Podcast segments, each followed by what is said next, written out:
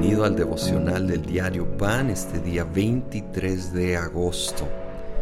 Vamos a pasar al capítulo 18 del Evangelio de Lucas, donde dice el versículo 1, Jesús les contó a sus discípulos una parábola para mostrarles que debían orar siempre sin desanimarse y cuenta de ah, esta viuda insistente ante un juez Dice el versículo 4, durante algún tiempo él se negó, pero por fin concluyó, aunque no temo a Dios ni tengo consideración de nadie, como esta viuda no deja de molestarme, voy a tener que hacerle justicia, no sea que con sus visitas me haga la vida imposible.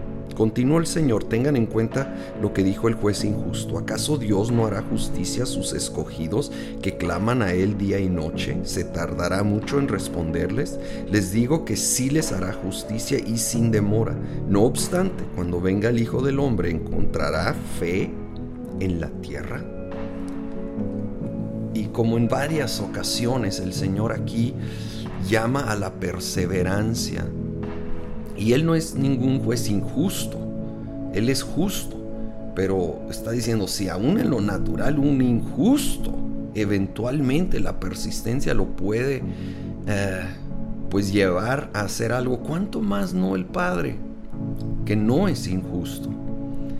Y ah, promete responder, dice que no va a demorar, ahora no va a demorar conforme a Él y sus tiempos ante nuestras expectativas, créeme que a veces sí está demorando, pero nos debe animar.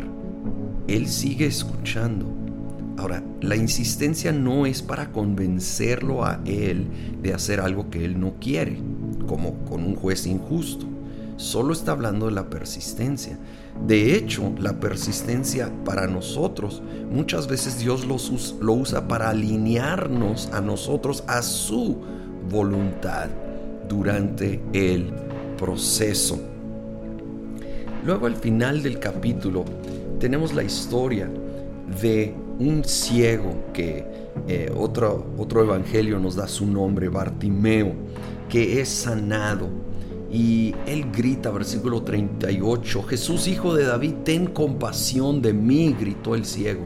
Los que iban delante lo reprendían para que se callara, pero él se puso a gritar aún más fuerte, Hijo de David, ten compasión de mí.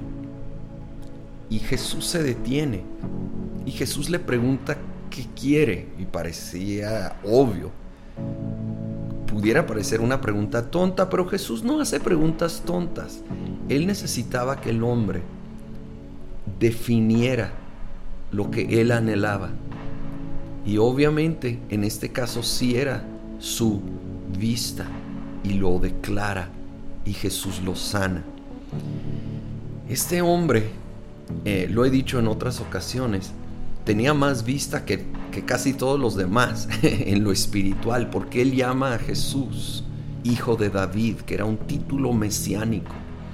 Y él estaba reconociendo a Jesús como aquel descendiente de David que sería el Mesías. Y entonces había varios que lo trataron de callar. Era incómodo. Jesús iba en camino, eh, tenía cosas que hacer, eh, que este hombre estuviera gritando, haciendo escándalo. Quizá a algunos incluso les incomodaba que gritara hijo de David. Lo trataron de callar, pero no se cayó. Siguió gritando, siguió insistiendo, siguió pidiendo, siguió buscando, siguió llamando. Sí, como aprendimos en el capítulo 11. Y entonces Jesús se detuvo y lo tocó y lo sanó.